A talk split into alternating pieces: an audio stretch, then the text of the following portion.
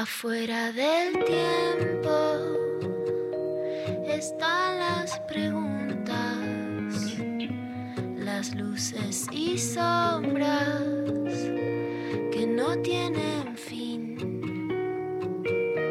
Ahí en la frontera están las señales, besando los bordes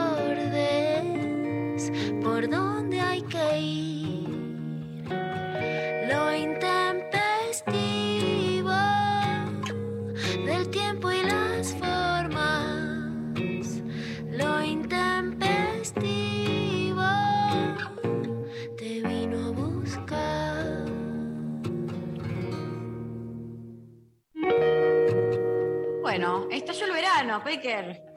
Ayer el verano, ¿cómo estás, María, llevando este proceso climático? Mira, te recibe mi compañero, eh, no sé si se lo escuchó, pasó justo tu, tu amigo. Ah, se lo escuchó. Qué bueno, así lo recibo, escúchame, mira, mira cómo eh, te recibo el verano. Eh, no, bastante, yo soy, ya ayer hice pública mi antiveranismo en Te Twitter. vi, terminamos el programa y saliste con todo en Twitter antiverano. Salí con todo y, y se me ocurrió. Gente. La mística de la que hablábamos ayer se la pusiste al antiveranismo. Exacto, porque aparte me di cuenta que iba a ser mucho más efectivo hacer un frente amplio, digamos, eh, en el cual, eh, o sea, como a, a usar la estrategia de la oposición básicamente es todos contra el verano. Entonces dije, bueno, en vez de ir con una estación en contra del verano, abro un frente amplio y digo, nos reunimos todos los que somos antiveranistas, o sea, cualquiera que se siente interpelado por el antiveranismo, ¿no? Por, y obviamente por si, si quieren invierno, otoño, primavera, claro que sí, eh, pero sobre todo que nos unifique el antiveranismo y me parece que así voy a generar como una unificación, como que, que se junte más gente y derrotar al team verano. Esa es mi nueva posición. Me gusta, o sea, ya fueron las pasos, se van los moderados, los radicales, los extremistas, todos. Es con todos, es con todos ahora. Eh, anti, anti, antiverano, pero eh, súper, yo como siempre, súper respetuosa de- del team verano, obvio. No, no voy a. O sea, cada uno eh, libre eh, tiene la Una libertad. María prudente. La libertad de pensar y que le guste lo que quiera, eso ya lo sabemos, hay libertad de expresión en este país. eh, Qué bien, pero bueno, No es tu tono, no es tu tono frecuente este, el- este Y, tono eh, tan hubo, que, hubo que hacer nuevas estrategias, ¿viste? Porque está difícil la cosa. Estoy, estoy moderada. Ayer escuchábamos los audios de algunos políticos así más, eh, más tranca, más abajo, hablando chill, lo que se dice. Eh, Sí, la- así que- Estás adaptando a los tiempos, digamos, no querés ahuyentar votantes. Exacto, así es. Eh, ¿Vos cómo la, la estás viviendo? Bueno, bien, bien. A mí me, me gusta este tono, ¿viste? Me preocupa cuando de golpe te, te, te agarra, decís, ya voy por el verano, pero te agarra un fresquete. Eh, y el tema básico me parece que es lo más difícil de todo es cambiar los zapatos. O sea, viste, la bota deja de ir, pasas al otro, hay que irse rápido a hacer los pies y eh, cambiar la calza larga cuando vas a hacer actividad deportiva. Bueno, que ahí hay un tema. Yo no tengo ningún problema. Yo no tengo ningún problema. Me pongo pollerita de tenis, todo. Yo, sin complejos. Claro. El problema es la gente, ¿viste? Te miran, te miran. El resto, Sí. el resto, bueno. Yo ya estoy El pensando en. Ay, me gusta Eva, mira esta Eva Punk. Me está haciendo así, fuck you, que me caguen todo, gracias. Sí. Yo entendí, necesitaba un poco de arenga. Hay que Les cagarse todo. ayer, a Pablito yo le voy a pedir el tema que le encanta de Gloria Trevi, me miran, me miran, que es mi tema favorito, me lo tendría que pedir antes de salir, a- me lo tendría que poner fuerte antes de salir a la calle. Sí, Les es conté, la una. vamos a entrevistar, pero me quedé fascinada con Agustina Cabaleiro, que es, tiene como 300 mil seguidores, 200 y pico mil, eh, que es Only Mami en Instagram, que la rompe poniendo cómo vestirse, por supuesto, siendo gorda, etcétera, pero me rearengó, te lo digo por tu bien, es su libro, sobre ser gordas y ocupar espacios con libertad. Y a mí que me encanta el verano, yo tengo 10 polleritas de tenis, pero después, sabés lo que es bancarse y salir, ¿no? Y bueno, pero a fuck you, como decía Eva, fuck you a, a, todos. Este... Lali también está remangando la remera así tipo rockera, porque nosotros nos vemos por Zoom. La a ver ahí, me hace el hombro bien. Lali Rocker. Mariana también levanta, me encanta, ¿no? ¿Qué es? Bueno, ¿en qué cosas de la banca? Y hoy tenemos una consigna por ahí. Acá.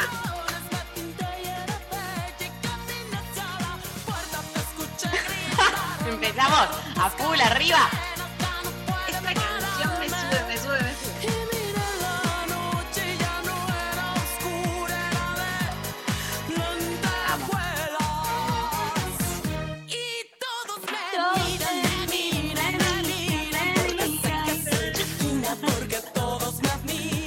A la calle con esto al palo en el celular y, con un parlante, un amplificador y se lo vas poniendo en la cara todo. Ya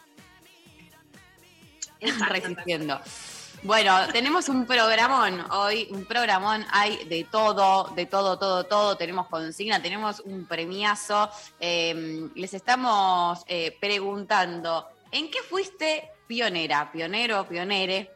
Em, esa es la consigna del día de hoy y van a estar participando quienes respondan al 11 39 39 88 88 por un par de entradas para el documental Ilse Fuscova, si se pronuncia así, dirigido por Liliana eh, Furió y Lucas Santa Ana. Eh, son un par de entradas para ir a ver el documental en el Malva. La función es el día 31 de octubre. este documental está compitiendo en el octavo Festival Asterisco y luego tendrá su estreno en salas. Y vamos a estar hablando con eh, los realizadores, ¿no, Lu?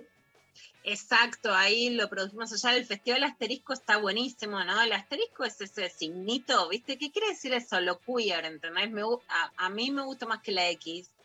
No sé, son gustos. No, no vamos a fundamentar. Hay una RAE para esto. Eh, no, no hay una RAE, me parece más libre, me parece menos clausurador, me, me gusta, me entusiasma, ¿no?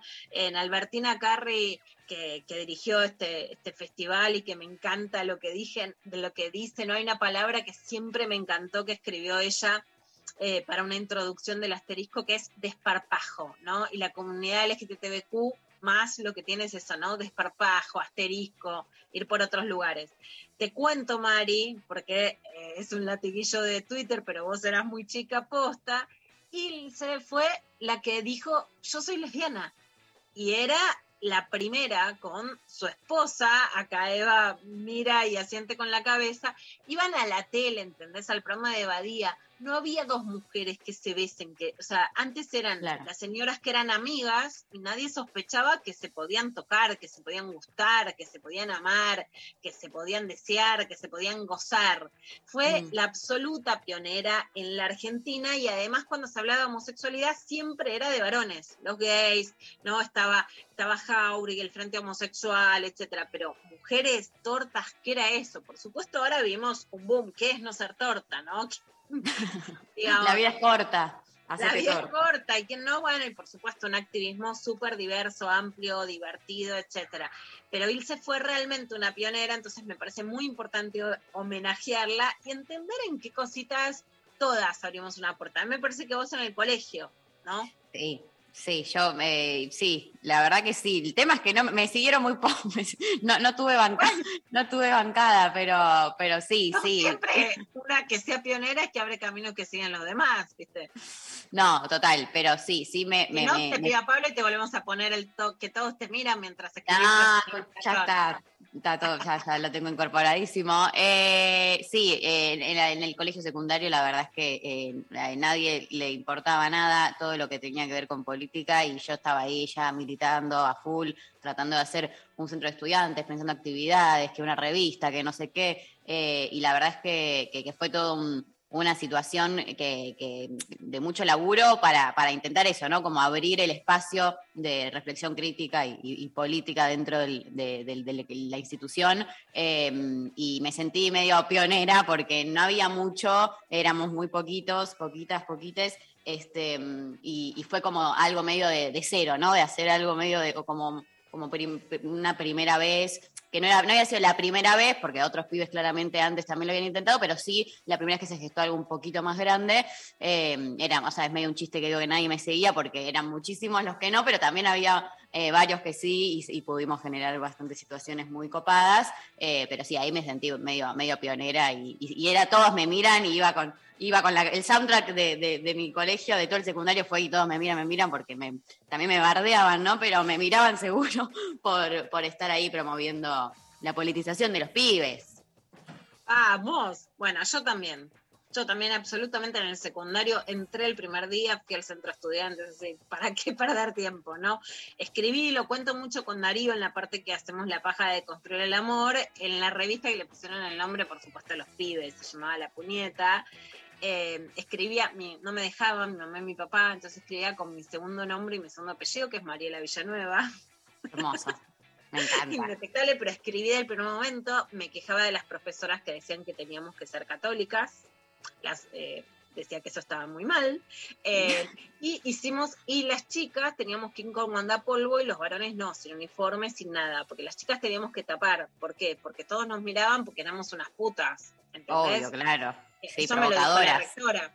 Bueno, por supuesto, pues los colegios eran de varones. Había solo una generación anterior a la mía de mujeres que habíamos llegado las chicas para arruinarlo todo. ¡Qué novedad! ¡Qué noticia! Nos entraban las víboras por, por supuesto, por abajo uy, mira, Pablo me está haciendo un gesto con el dedo, no sé, no sé si es erótico o que me callo. ten cuidado, Pablo, ten cuidado porque, viste, yo callarme mucho, no, por supuesto que son chistines y, bueno, no, éramos las que habíamos venido a arruinar, hicimos huelga de guardapolvo con 70 pibas más, mis compañeras, Eugenia Gerti, Valeria Saicha, Yamila Babi, un montón más, eh, por supuesto que pasó, nos sancionaron. Pero hoy las pibas guardan los polvos, no los guardan, fuimos pioneras. A ustedes. bueno, hermosísimo. Eh, ¿En qué fuiste pionera? Entonces, 11 39 39 88 88 nos responden, queremos escucharles, nos encanta que nos manden audios eh, con sus mensajes. Si nos quiere mandar mimos, amor, como siempre, bienvenides, como despega este verano incipiente en este país. Eh, arroba lo intempestivo en redes sociales, nos responden por ahí también. Y nos vamos a escuchar el primer tema dedicado a Pablo González. Así, lo, lo vi dije, este se lo voy a dedicar a Pablo. Peter Gabriel, Sledgehammer, para comenzar con la mañana de lo intempestivo.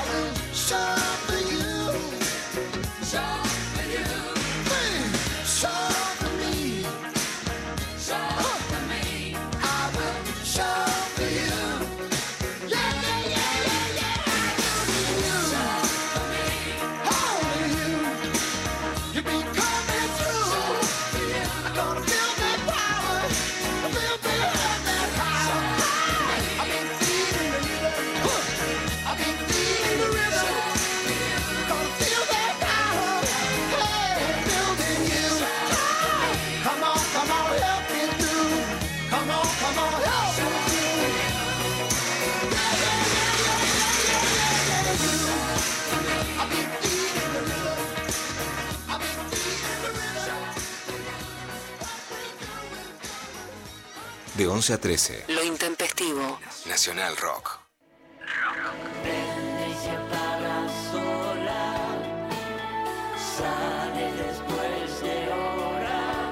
Y yo creo que es cantar lo que, lo que te pasa.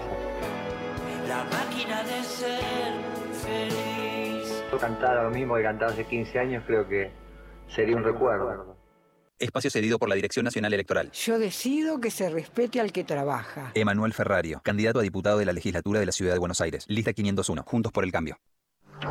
Traje el objeto necesario para que él se sienta contento. La ¿Le parece noche se abre marcha, sin vuelta atrás. La frontera. Hoy pasó el tiempo demoliendo hoteles mientras los plomos juntan los cables cazaré Cruzando los límites marcados en mapas que ni existen. el tiempo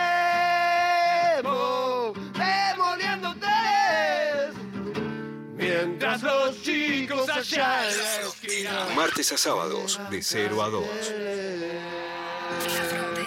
Por 937. con todo Nacional respeto y Rock. admiración querido Carlos Alberto García Moreno Hace la tuya. Buscar. Conectar. Conectar. Encontrar. 93. Nacional Rock. 7. Abren un paréntesis en medio del día. Hola. ¿Qué tal? Lunes a viernes de 13 a 16. Calu Bonfante, Diego Ripoll, Nati Carulias. Hola, ¿qué tal? Divertirse la tarde está asegurado. Hola, ¿qué tal? Hola. Por 937. Nacional Rock. Hacé la tuya. WhatsApp 11 39 39 88 88. Nacional Rock. Bueno, muy bien, mensajes que están llegando. ¿En qué fuiste pionera, pionero, pionere? Les estamos preguntando. Eh, escuchamos un audio. A ver. Hola María, soy santiagueña y vivo en Tucumán, en los lugares más calientes del mundo y también odio el verano. Bueno, soy pionera en una familia ultraconservadora en decir que no creo en Dios y que nunca me iba a casar. Bueno, todavía me quieren quemar en la hoguera, no. Eh, las amo, Adri. Ay, Adri, un abrazo enorme. Qué Genia. hermoso, Adri.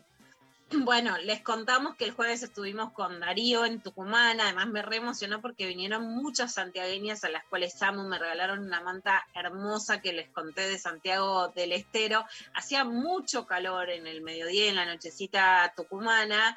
Le preguntábamos, viste, la gente de Tucumán decía, no, antes había mucha diferencia con Buenos Aires, ahora no tanta, pero hacía un calor que te partía en Tucumán.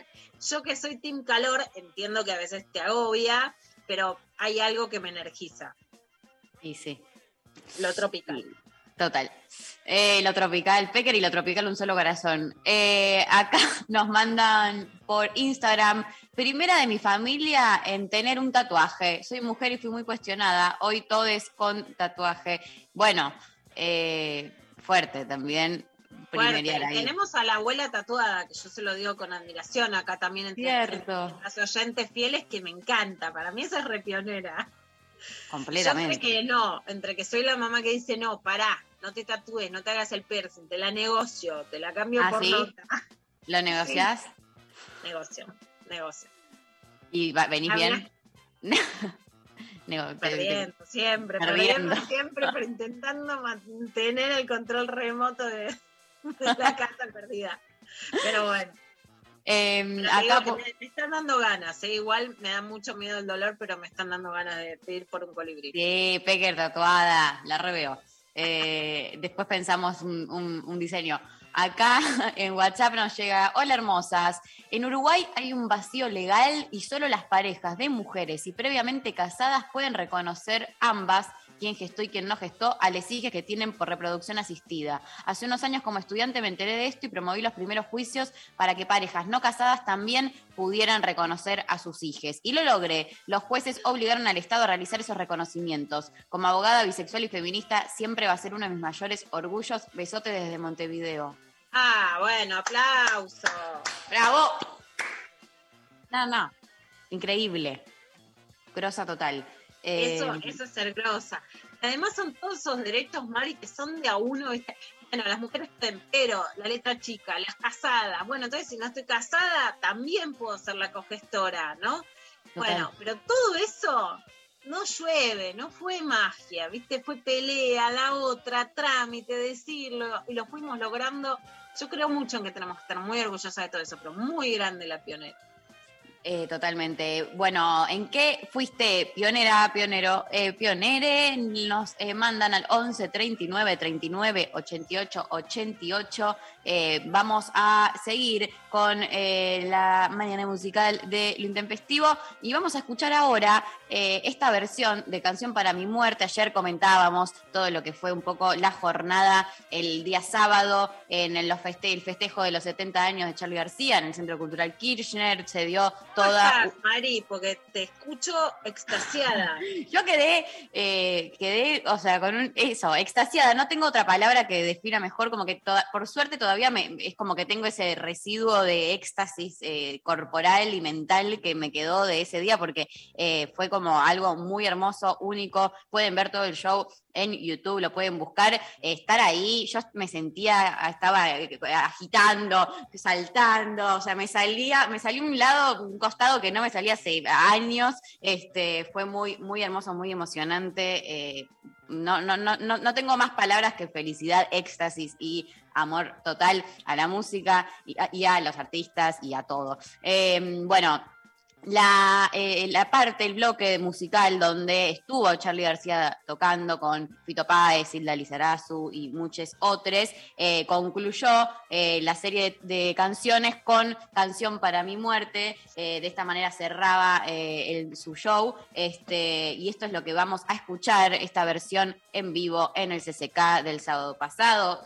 donde la radio hizo una transmisión especial de todo el evento. Nos vamos a escuchar entonces Canción para mi muerte.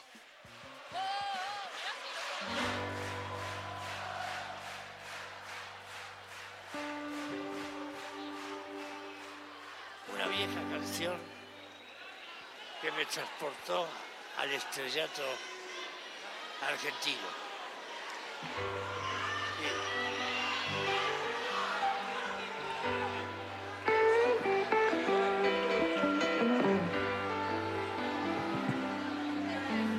Fui hermoso y fui libre de verdad. Guardaba todo. Abrí el micrófono de Charlie. Poco a poco fui creciendo y mis fábulas de amor se fueron desvaneando. Me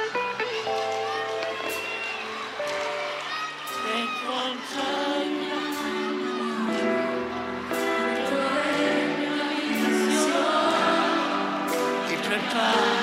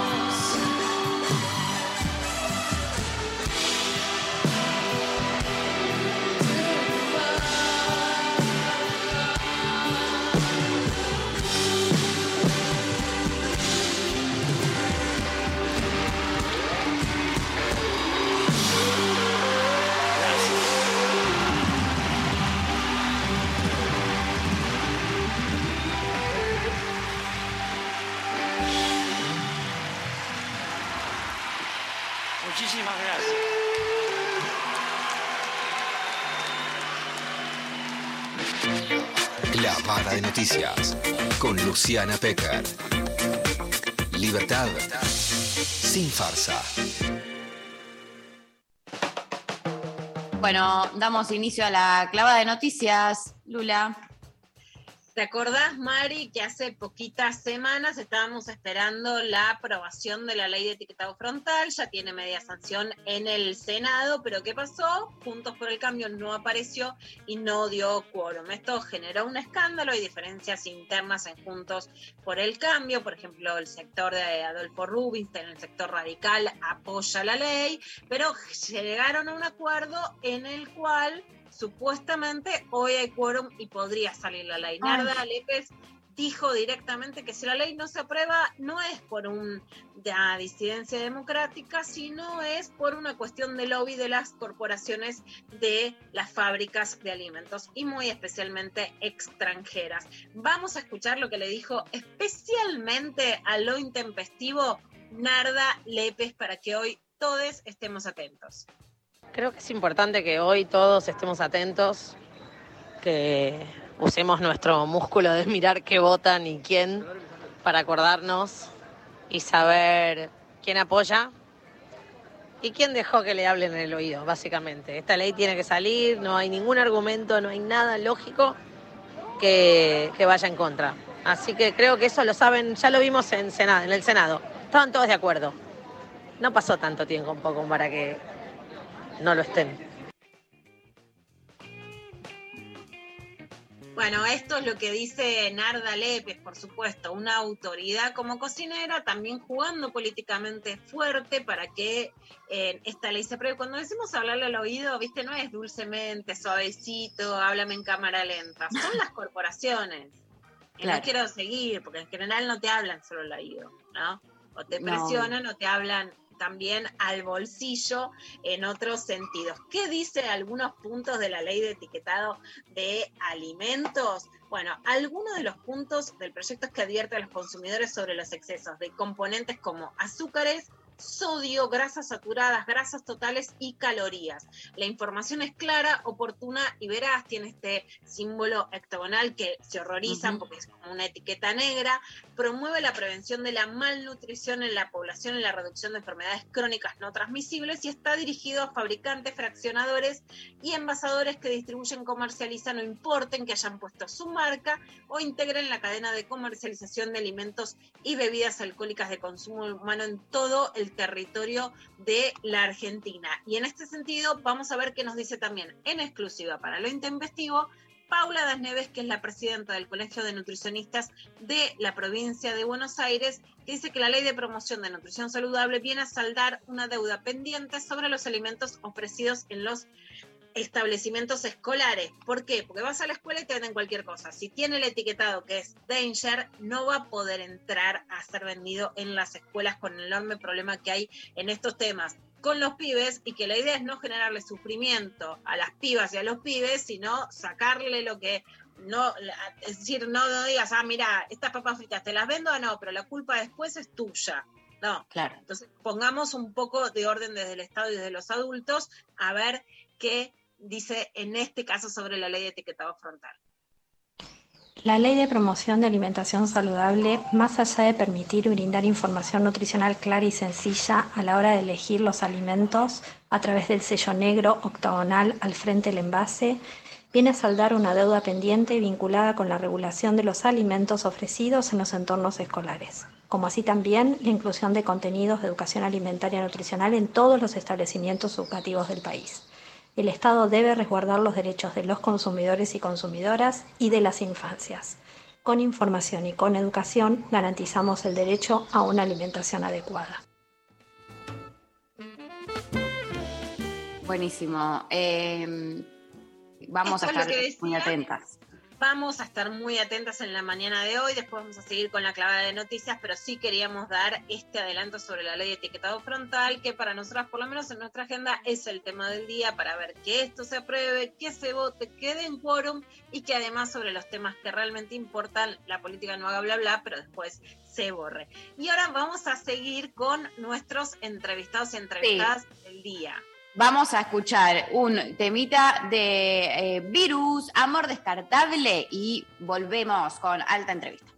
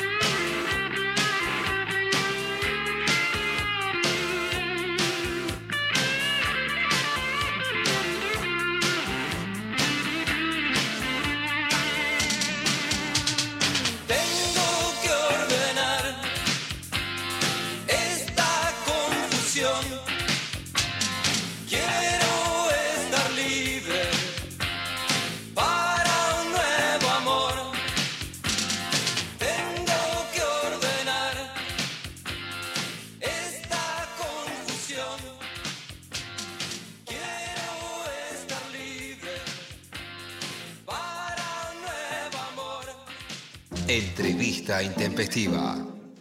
El inconveniente que faltaba. Bueno, damos inicio a la entrevista intempestiva. Lula. Entrevista intempestiva y hoy más intergeneracional que nunca, ¿no? Porque yo le recuerdo, es un recuerdo, por supuesto, de haberla visto muchísimas veces, de ser pionera, de reconocerla desde chica y de homenajearla, por supuesto, de grande. Y Mari, de alguna manera en vos le cuento también a las más jóvenes, como decíamos hoy, en que fuiste pionera, ¿quién nos abrió la puerta? Le abrió la puerta a muchas y salió del closet cuando nadie salía, a la televisión, a los medios. Hoy tiene 92 años, es una persona increíble, Ilse Fuscova. Y se está estrenando un documental dirigido por Liliana Furio y Lucas Santana, con los que vamos a hablar ahora, que va a competir en el octavo festival Asterisco y que después va a tener su estreno en las salas de homenaje a Ilse Fuscova. Para presentarla, me encantaría leer unos párrafos de Adriana Carrasco, que es otra feminista pionera, la entrevisté para el libro de Pioneras del Encuentro y Lesbiana Pionera que escribe en página 12 que dice, hay muy pocas imágenes de archivo de la endemoniada fiebre lesbiana contemporánea y la recuperación democrática de los ochentas.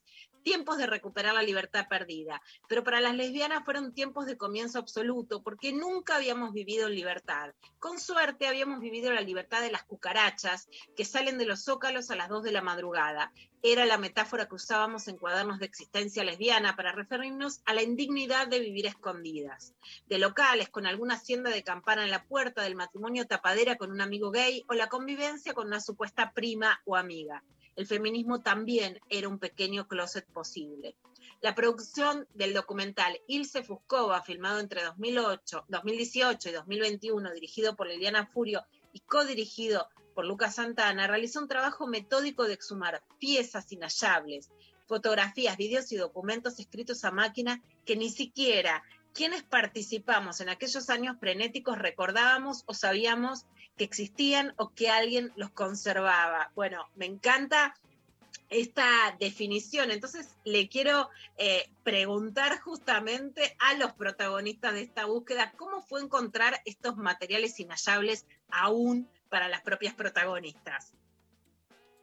¿Qué tal? Gente, bueno, muchas gracias por esta invitación. En principio, estamos súper emocionados de, de que vamos a tener un estreno prontamente de esta película que nos llevó muchísimos años de laburo.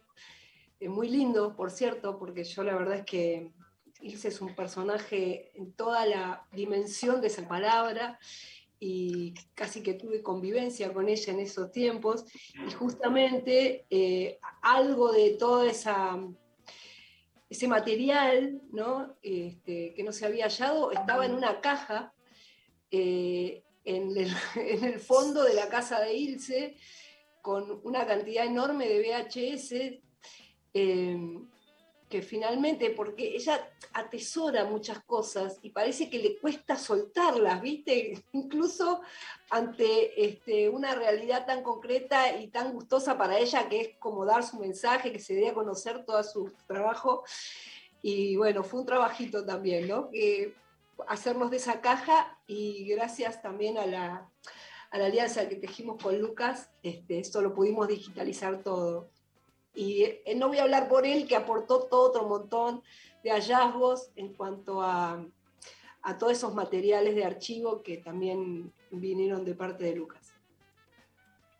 Lucas, sí, contanos un poco de este, de este material de archivo. Bueno, el, yo hice el documental anterior que se llama El puto inolvidable sobre la vida de Carlos Jauregui y en esa búsqueda del material que tenía que ver con eh, el movimiento LGBT, mucho del material también era parte de la presencia de Ilse en esos momentos. Entonces, gran parte del material que vino eh, de parte de Marcelo Ferreira, de la CHA, de Sigla, eh, nos sirvió tanto para el documental anterior como para este, para poder complementar lo que Ilse tenía en su poder y lo que también después desde otros archivos también nos han aportado. Eh, hablamos con la gente, hablamos con Sara Facio, que nos otorgó algunas fotografías eh, icónicas de aquella época, también con el archivo Hasenberg, que también nos dieron algunas fotografías, eh, el Sedinci también nos dio algunos materiales. La verdad que muchísimo fue como ir recabando, ir reconstruyendo y encontrando todos esos materiales para poder ilustrar un poco lo que fue todo este trabajo de lucha de, de las mujeres de aquella época y de que sigue todavía hoy trabajando y, y- y reconstruyendo, ¿no? Bueno, ya, ya estoy llorando, aunque en la radio no se ve, se me queda alguna lágrima, recordar alguna Navidad con César Sigluti, que tampoco está, un homenaje a él, con Jauregui, Ay, las marchas sí. con Ilse, ¿no? Encontrar una visibilidad lésbica que era tan, pero tan difícil realmente en esa época. Las invito y los invito a que escuchemos un poquito del tráiler de este documental sobre Ilse Puskova. Yo vengo con esa apertura lésbica Adriana me dice, che, tenemos que hacer algo. Y le propongo a Ilse la idea de hacer los cuadernos, de, de hacerlos, de, de imprimirlos, de abrocharlos. Y empezamos a hacer cuadernos de existencia lesbiana. El programa de Mirta Legrand apareció por primera vez y yo la primera vez que tuve así alguien que se decía lesbiana pública y apareció ahí. Claro y que yo la vi prejuicios. y yo la vi y dije, Ella tuvo la inteligencia de fascinarme y me fascinó. Yo creo que en eso Ilse fue una precursora, pronunciándose feminista en 1978, en plena dictadura militar. Ilse, ¿qué hacía? Viajaba a, los principales centros de mayor movilización, de, todavía no era la comunidad LGTB como se entiende en estos momentos, y ella iba y traía eh, muchas de la producción teórica y las, las traducía de manera artesanal. Yo llevaba eh, ética lésbica. Tengo un libraco así, norteamericano. No podían creer que había algo así como ética lesbiana. Bueno, fuimos abriendo, absolutamente. Bueno, hay- absolutamente conmovedor. Escuchábamos a Ilse, también a Adriana Carrasco, que se las mencionaba, la pueden leer en página 12. Fue una de las pioneras del encuentro de mujeres. Está entrevistada en el libro que hicimos con Diana Mafia. Y escuchamos a Mabel Bellucci, que entrevistamos la semana pasada por el libro sobre la incidencia de Simón Beauvoir en el Río de la Plata, y que es una de las pioneras no solo en el estudio de los feminismos, sino en el movimiento LGTB más. Bueno, les pregunto también a, los dos, a quien quiera responder, tanto Jauregui, si querés Lucas, que, que hiciste el puto inolvidable, como Ilse, fueron muy mediáticos. Se menciona Mirta Legrand. Yo me acuerdo de verlos en Badía y compañía o en programas así como Omnibus de Canal 13, ¿no? O sea, hay una incidencia por, por, por un lado teórica de lo, de lo que ella está contando, de traer la visibilidad lésbica desde lo académico, y por el otro lado de impactar fuertemente en lo masivo, en los medios de comunicación, ¿no?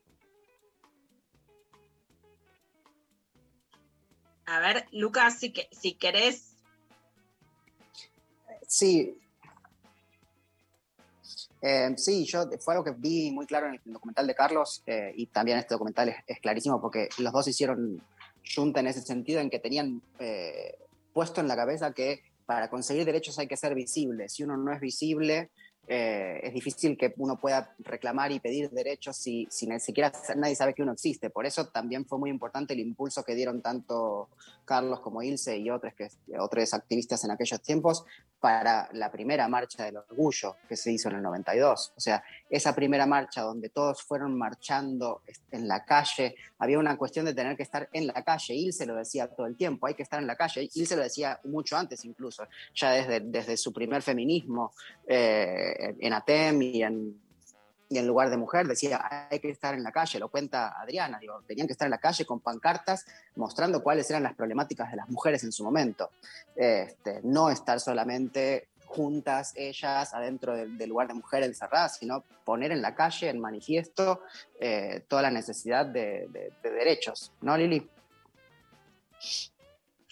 Tal cual, esto queda muy claro. Eh, eh, Bellucci trae una frase que dice que hicieron una alianza afectivo-política, dice con, con Jauregui, y fue tal cual. Y como bien dice Lucas, eh, la alianza ya venía de antes eh, con algunas otras feministas lesbianas que ponían el cuerpo en los tempranos 80 solas, en una soledad absoluta, con, con performance, ¿no? Algo realmente como realmente revolucionario acá no no era impensado no y este, eran miradas como unas totales y absolutas locas, digamos.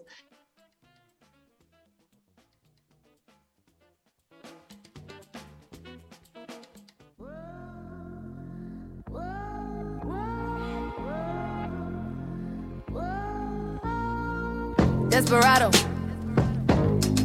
sitting in a old Monte Carlo. A man whose heart is hollow. Uh, take it easy.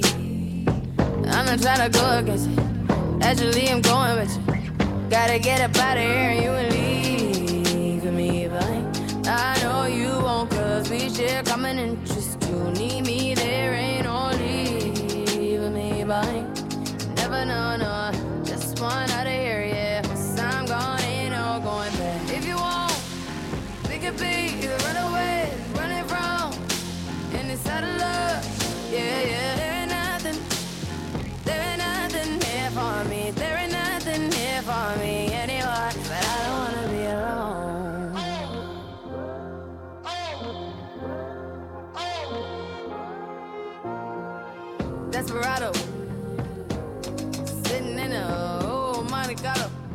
We both had a stroke, uh, take it easy. I'm not trying to go against it. I can be at home you. Gotta get up out of here,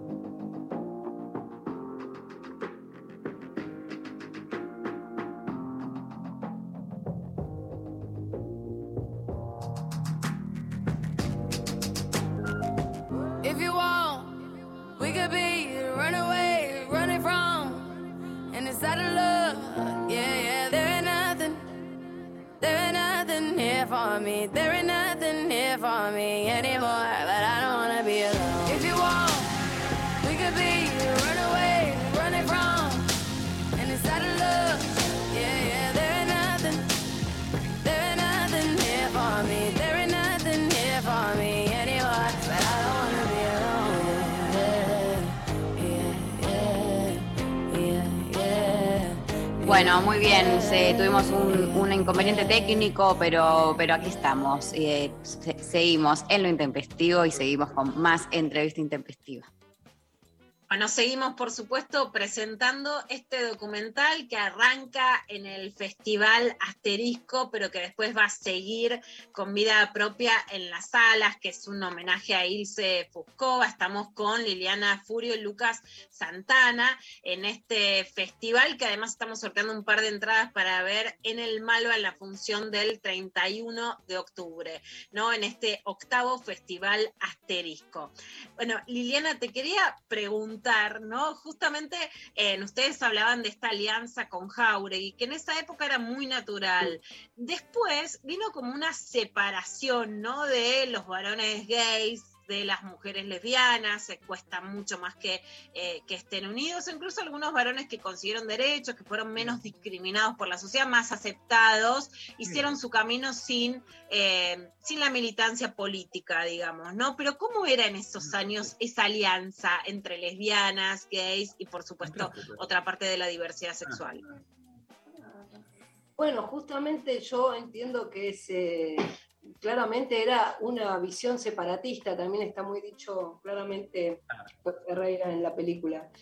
Eh, y, y justamente fue en gran medida Ilse y Claudina quienes este, empezaron a tejer esas alianzas, eh, entendiendo la importancia que tenía la unidad de las eh, muchas reivindicaciones de la diversidad para el logro ¿no? de- del colectivo. O sea, creo que entendieron muy prontamente. Carlos Jauregui eh, creo que fue precursor realmente en eso. E Ilse eso inmediatamente, inmediatamente lo entendió y Mm. se sumó a esa gesta, ¿no? Que bueno, eh, creo que eh, el derrotero y el logro que, que- que se vio en esa alianza les dio claramente la razón de que eso era el camino, ¿no? Ese era el camino. Así que bueno, eso está muy detallado, muy, muy visible en nuestro documental.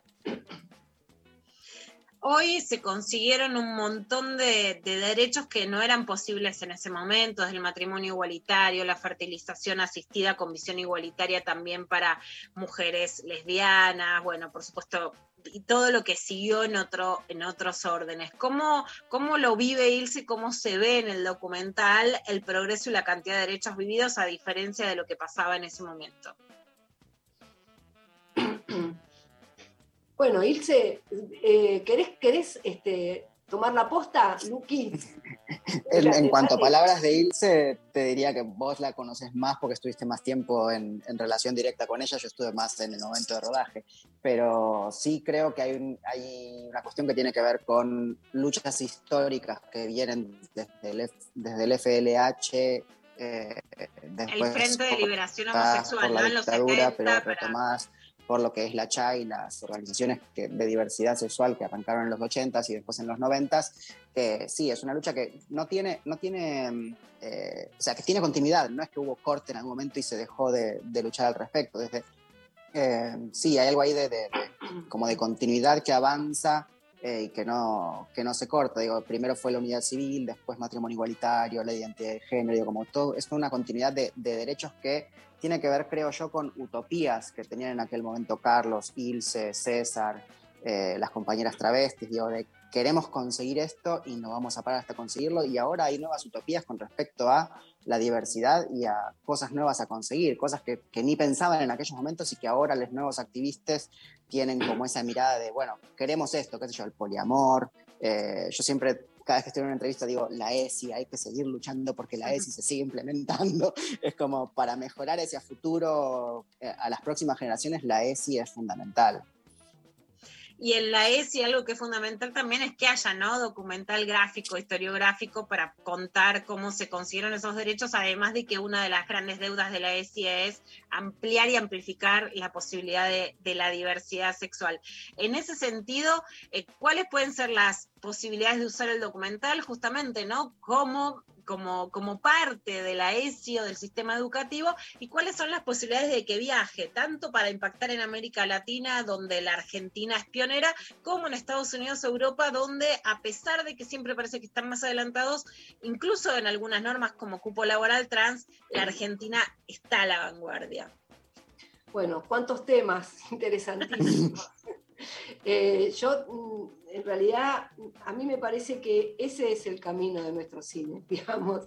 Eh, creo que Lucas y yo lo tenemos muy claro, ¿no? Ya con Sí. otros trabajos documentales que tenemos que están siendo orgullosamente vistos en ámbitos eh, por ahí que no tienen que ver con este. Bueno, Lucas ya tiene Netflix, sus cositas en Netflix, pero también creo que eh, tienen un derrotero de centros culturales, de escuelas, me piden de escuelas Tango Querido, bueno, a él el puto inolvidable.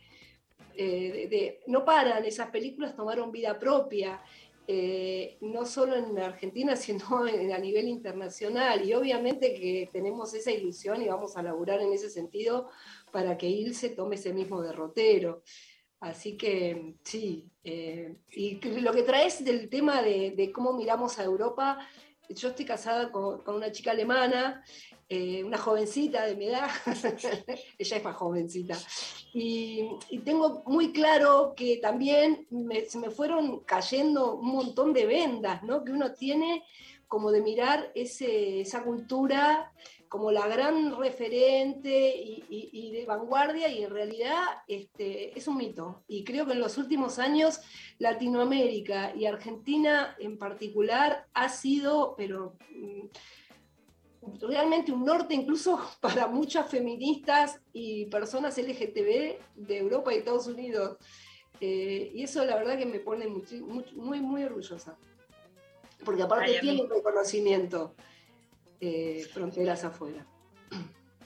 Se me pone la piel de gallina del orgullo porque tiene que ver con eso, con una historia que no nace de un repollo, que no son los últimos movimientos o quien genera o da, otorga los últimos derechos, pero sí con un movimiento que avanza en el mundo dando vuelta además la hegemonía norte-sur y eso nos pone del todo orgullosos. Bueno, para terminar les quiero preguntar si Ilse la vio la película, cómo la vivió, si ella se siente homenajeada en vida con todo lo que representa haber sido pionera y poder ser espectadora de esto en vida.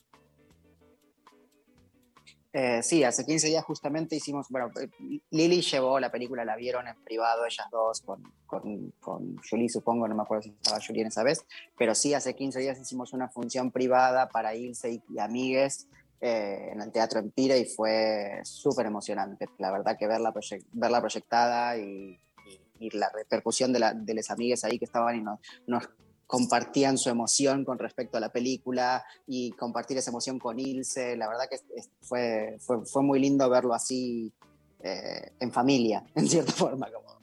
¿No, Lili? ¿Cómo, cómo, cómo lo viviste vos ese momento? Sí, lo, lo viví con muchísima emoción. La verdad que aparte estuvimos acompañadas por un lujo de, de amigues y, y bueno, una Ilse que obviamente con 92 años eh, va teniendo sus facetas de, olvido, ¿no? Ella ahora ya tiene una situación este, mucho más lenta en cuanto a, poder hablar, se le pierden las palabras. eh, por ahí tenía mucho nervio y mucha impotencia a la vez porque tenía muchos nervios. Decía, tengo que hablar, tengo que hablar, ¿qué voy a decir? No me, no me acuerdo de nada. ¿Viste? Eh, sin embargo, esa impronta Ilse, esa, esa, conciencia, ¿no? El camino que abrió, ese orgullo lésbico sigue intacto y estaba feliz y bueno, la verdad que resultó una experiencia maravillosa. Bueno, qué, qué hermoso. Estoy pensando que en Netflix solo la tenemos ahí a Chabel, así que necesitamos a Ilse y a muchas más Ilses que no solo sean lesbianas, sino que muestren a nuestras lesbianas del, del sur. Les preguntamos cómo puede hacer la gente para verlo ahora en el Festival Asterisco, seguir sus redes y cuando estén más adelante en salas. Bueno, para la compra de entradas en Asterisco pueden ir al sitio del Malva, ahí pueden comprar las entradas.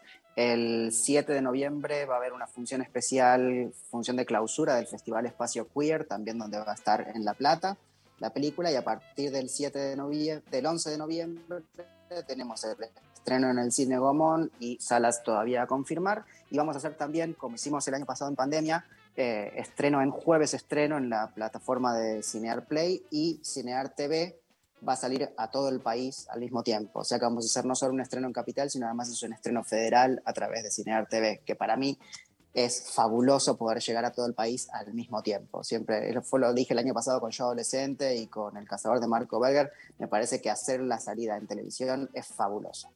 Tiene fecha también eso, ¿no? De- En Cinear. Sí, el mismo, el mismo 11 de noviembre. Ah, entendí que era unos días después. Bueno, bien. Exactamente, no, es- es- son dos funciones en televisión, el 11 de noviembre y el sábado siguiente. El Ah, jueves y el sábado, son dos funciones en televisión. Qué suerte que tengo a Lucas que se acuerda de todo eso. Todas necesitamos una agenda de papel o un Lucas que nos diga la fecha. 7 y 11 de noviembre, todas las coordenadas con el festival Asterisco en Cine Federal, en la tele, en el Malva y después en las salas proyectemos mucho más este documental sobre Ilse Fuscova y les agradecemos muchísimo a eh, los realizadores de este documental, Liliana Furio y Lucas Santana. Muchísimas gracias. Muchísimas gracias a vos, eh, Luciana, María. Un beso grande. Un abrazo enorme, gracias. Ahí estaremos. Eh, nos vamos a la pausa escuchando a Sumo, divididos por la felicidad y volvemos con más lo intempestivo.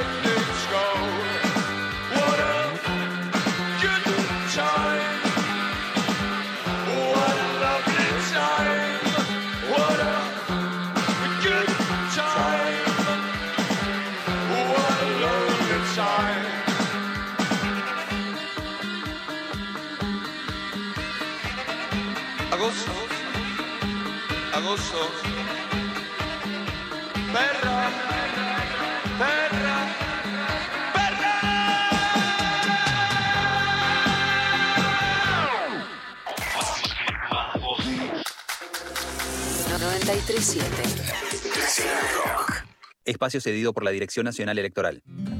Yo decido que se termine la improvisación. Yo decido que no se vuelvan a soltar presos porque sí. Yo decido que nunca más un político nos vuelva a faltar el respeto. María Eugenia Vidal, candidata a diputada nacional por la ciudad de Buenos Aires. Lista 501, Juntos por el Cambio. Los miércoles a las 20. Ni cabida. Ivana Sherman y el área de género le dan voz al feminismo y a las disidencias. Vamos a hablar con Amparo Aguilar. Ella es directora de Mala Madre, que es un documental. La idea que planteas al final de la maternidad como trinchera. La trinchera como, bueno, si criamos generaciones más responsables ambientalmente o que tengan muy claro que la épica de su futuro es poner en agenda la agenda ambiental y pelearla y qué sé yo, de ese modo también estamos cambiando el mundo. Es un poco eso, ¿no? Mi miércoles de 20 a 21 por 937 Nacional Rock. Hace la tuya.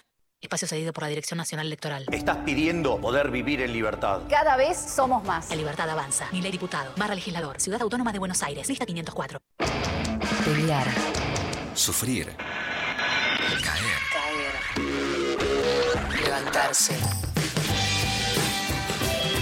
937 Nacional. Nacional Rock. Rock. Cuerpos vivos con Sol despeinada.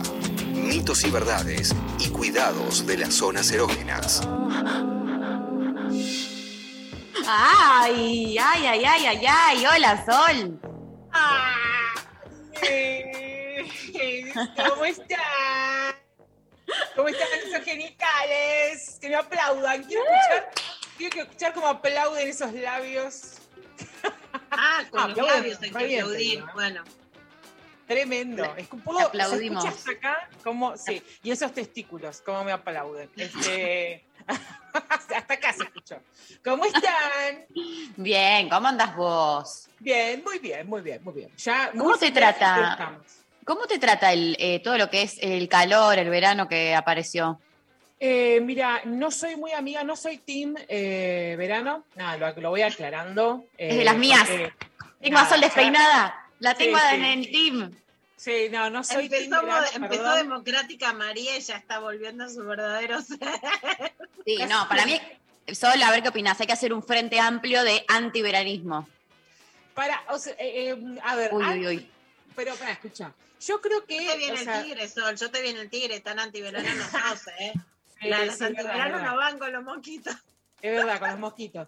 No, me pasa de que, de que no, no me peleo con el verano, pero si prefiero, me, me gustan más días más primaverales o días más otoñales. No, no me gustan los extremos. Ese calor pegote me resulta insoportable. Eh, pero bueno, qué sé yo. Eh, también creo que tiene que ver con que como yo tuve un eh, pseudotumor en el oído cuando era chiquita, eh, no aprendí a nadar porque no me podía mojar el oído, qué sé yo. Entonces, este, parece una pavada, pero no sé nadar, no me metía a piletas. Entonces, para mí el verano significaba como una cosa de que todo el mundo le parecía un súper entretenimiento la pileta. Y para Claro. mí era como, me da igual que esté o no esté. Yo iba a la casa de mis amigos y yo no me metía, o sea, me quedaba tomando mate en el bordecito, Ah. eh, porque no me mojaba. Entonces, yo creo que ahí ya no me empezó a traer mucho el verano, la pileta, esas cosas. Se agarran la cabeza, capaz querían algo más arriba. María, hacete cargo de lo que preguntaste, ahora estoy peor que No, si hubiera visto a Ani, cosa que además Sol se parece. Yo creo que es No. nuestra Ani. No, No, No. pero igual no, no me molesta. O sea, yo toda mi vida vivía así. Escúchame, no estuviste en terapia intensiva por Ah, COVID, sí. ahora nos contás esto. Tené, ha- hacé lo que quieras. Ya está, ¿no? Ya te- yo te digo, yo creo que en el infierno, no, por algún motivo no me. O sea, el cielo claramente no, pero en el infierno tiene que haber algo, algún trámite tengo, algún papel no llevé, algo pasó que, no me aceptan, que la muerte todavía no me, no me acepta. Yo, yo creo que eh, fallé en, en papelerío, algún, viste que siempre te falta una firma, no legalicé en Uribú 950, algo pasó, algún trámite no hice y siempre me, me devuelven a esta tierra horrible. Así que, y bueno, ¿qué Bueno. Estaré acá hasta Eh, que...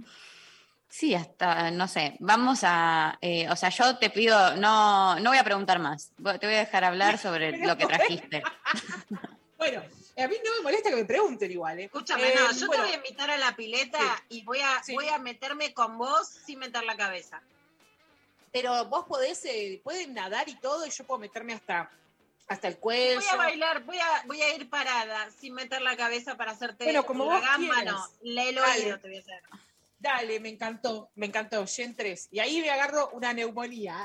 siempre, su vida corriendo riesgo, siempre. ¿Qué le pasa, señora? ¿No? Que tiene- yo tengo, tengo una relación tóxica con la muerte, o sea, no, algo está pasando. Es como un ex que no puedo dejar de... Te cardea, te cardea. Sí, está mal. Bueno, hoy les traje una temática eh, que resulta interesante. Eh, bueno, por los tiempos que corren, ¿no? Y mucho se habló de eso, que tiene que ver con eh, las, eh, digamos, las vacunas en general, particularmente la del COVID también, pero vacunas y ciclo menstrual, ¿no? Como qué, qué, qué sucede con eso, ¿Qué, qué, qué pasó, hubo un revuelo en algún momento en redes sociales, bueno. eh, antes Sí. que nada, eh, hay una nota que recopiló información muy interesante, que es la nota de chequeado, que recomiendo leer, este, que, que, digamos, de la información eh, que, que- que de repente me, encontré buscando para, para esta columna, eh, eh, la verdad que esa nota de chequeado me pareció la más completa, así que este, me parece una buena práctica eh, mencionar de dónde saco la, la info. Bien. Pero bueno, resulta que, em, digamos, ¿qué pasa? Bueno, ya en algún momento habíamos comentado, ¿no? Que hay publicaciones escasas, ¿no? Escasean las investigaciones científicas vinculadas a, la afectación de la medicina en general o de tratamientos en general y, y los ciclos menstruales, ¿no? Eso en general es algo que escasea. ¿Qué pasa con las vacunas? La- las vacunas tienen algo muy particular y es que esto del COVID, como, como ya sabemos, es algo como nuevo, a pesar de que ya estemos hace dos años por esta situación. En la historia es un evento relativamente nuevo. Eh, y, si bien las vacunas no son nuevas, en general las vacunas hace muchos años que coexisten junto con nosotros y, nosotros existimos gracias a las vacunas, o sea, seguimos en este mundo gracias a, a la invención de vacunas.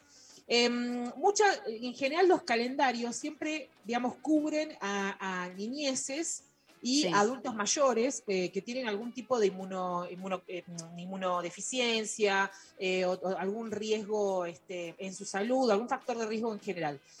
Por lo tanto, digamos, como para no, no ponernos, digamos, a señalar con el dedo en una primera instancia, le voy a dar un porotito ahí a, a la salud y decir, bueno, está bien, tampoco es que había muchas vacunas para personas en edad fértil, por lo Claro. tanto, capaz es una sorpresa con la que se encontró la ciencia durante el COVID, de decir, che, hubo una, vac- una va- vacunación masiva a personas menstruantes y nos encontramos con esta situación que por ahí en otro punto de la historia no se hubieran encontrado porque hacías la vacuna, digamos, no sé qué sé yo, vacunas que se dan en las infancias, la BCG, la triple viral, la doble vacuna, no sé qué sé yo, como vacunas que son más de niñez y vacunas que son más de adultos, que, que- que ya, que, digamos, son dos etapas en las que el ciclo menstrual este, no está en su etapa fértil. Entonces no había forma de... te, de veo, te veo ahí más moderada, como en vez de enojada, más moderada. General que me, me estaba acordando con vos, embarazada me dieron vacunas, ahora me dio la antitetánica para operarme, pero por ejemplo, Sí. embarazada te vacunan, ¿no? Em, Hay alguna vacuna que te dan durante el embarazo, pero es cierto que cuando dejas de ser chica ya no recibís tantas vacunas, entonces vos decís, bueno, no habían probado tanto qué pasaría con la menstruación cuando te dan la vacuna. Claro, no estaba esa evidencia, digamos que, o sea, no al menos no esta evidencia tan, eh, tan concreta y tan, y tan clara que es la de lo que pasó con las vacunas del COVID y este, y los ciclos menstruales de un montón de personas. Eh, así que en eso le voy a dar un porotito, pero ya me voy a enojar. Esperen que la columna no termine. Dale, dale. Me voy a enojar. Sí, sí. Yo creo sí, que porque si no, ¿para qué venís? Que vuelva sol. ¿Para qué venís si no? Esa no es la sol que contratamos. Escúchame. Nosotros contratamos a alguien para que venga a, a enojarse con el mundo. Yo quiero que en algún momento me musicalicen y me pongan un chan o pongan música de la de tiburón, de bueno, se viene, se viene, así como que se acerca. Te lo están Bueno, pidiendo, Pablo. Tiburón, te pidiendo, tiburón. Pablo, te pido por favor. Bueno, ¿qué pasa? Eh, a, em, a fines de febrero del 2000, del 2000, de 2021, estoy trabada con los Uy. del 2000, perdón, Sí. del No, no, 2021, está Tremendo. Em, pasó algo muy interesante, em, que es una antropóloga, bióloga ¿sí? de, de- Estados Unidos, eh, que es eh, Catherine Clancy, eh, hizo un hilo de Twitter contando que se había vacunado y que su menstruación se había cortado, retrasado, que la cantidad de su flujo había, se había modificado. Y fue como el primer registro en redes sociales de una mujer que comenta esta situación y en base a eso se sumaron un montón de comentarios abajo, el tweet se hizo viral, eh, comentarios de otras mujeres, otras personas, contando que eh, les había pasado lo mismo. Y ahí es donde empezó como todo a llamar la atención. Eh, posteriormente a eso, ya tipo en marzo, esto fue en febrero, ¿no? En marzo en España, una, una, sexóloga que es Laura Cámara, hizo una, una especie de encuesta en su Instagram que también fue como bastante viral y se encontró con un resultado bastante parecido. Hay como un ruido de fondo, pero ustedes me escuchan bien, ¿no? Sí, eh, sí. Bien, perfecto. Perdón, hay como un ruido, parece que estoy en el No conurbano. estás haciendo atacada con tiburones, ¿no? Para eso me quedo con nadar con tiburones de Ricky Martin. Por eso, ahí está, me parece que se ahí está, listo. No, no, no, por suerte, único que me falta, la verdad, entre el pseudotumor, Para el no, COVID, no metes la cabeza. La verdad es que abrir un, abrir un cajón y encontrarme una yarará y que me pique no me parecería extraño para nada en mi vida. Sería como algo habitual. Como mi cuerpo ya dice otra vez. Bueno, Eh, muy bien. Y acá en Argentina también hubo algunos tweets y demás. Ahora, digo, debe depender de un hilo de Twitter, ¿no? Que, que- que nosotras y nosotros nos enteremos de este efecto adverso de la vacuna. Y a ver, la verdad es que estaría bueno que no, estaría bueno que- que sea responsabilidad de, los grupos de personas que se dedican a investigar los efectos adversos de la vacuna, que muy bien conocemos, que podrían ser fiebre, fatiga, eh, dolor muscular, de, no sé, lo clásico de cualquier vacuna.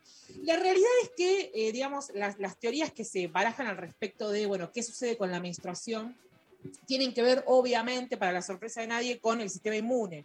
O sea, digo, eh, eh, como era un poco lo obvio. No, siento, digamos, que los estudios, acá donde yo me empiezo a enojar, pero no siento que los estudios hayan descubierto, viste, una cosa así como que, wow, viste, descubriste un planeta. La- lo, cierto es eh, que, digamos, nuestro sistema inmune ante la vacuna se altera, obviamente, empieza a, crear sus anticuerpos, a crear la inmunidad de memoria y un montón de cuestiones que suelen suceder y eso puede afectar la, síntesis y liberación de ciertas hormonas del eje hipotálamo hipofisario eh, ovárico y eso puede eh, de alguna manera retrasar o adelantar o modificar el proceso de la ovulación, el proceso de, de, de, digamos, de la pérdida del endometrio que produce el sangrado y demás. Eso es cierto. Ahora, en todos los lugares donde vos entrás a chequear la data, en todos los lugares muy amistosamente, a una- en, una- en un, acto típico de la medicina de querer dorar la píldora, te dicen, no te preocupes, que igual si se te atrasa, se te adelanta, lo que sea, es, es un cambio que es, eh, digamos, no es permanente, es algo que es momentáneo y no genera ningún problema de fertilidad, ¿no? Te dice eso. También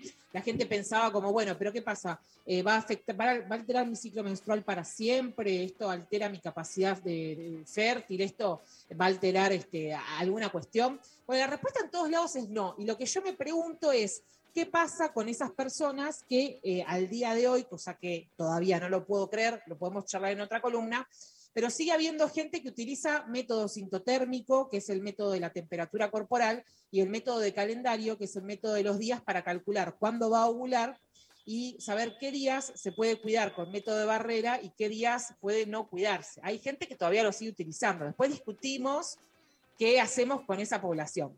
pero Sí, eh, no No, estaría tan Sol, piola. Te, te quiero hacer una pregunta. En general, hubo un discurso público que intentó decir todas las vacunas son buenas, no hay diferencias, especialmente porque además las vacunas, por ejemplo, en la Argentina era, bueno, te toca la que te toca, la suerte es loca, según van llegando, etcétera, y uno no se podía poner en catador de vacunas.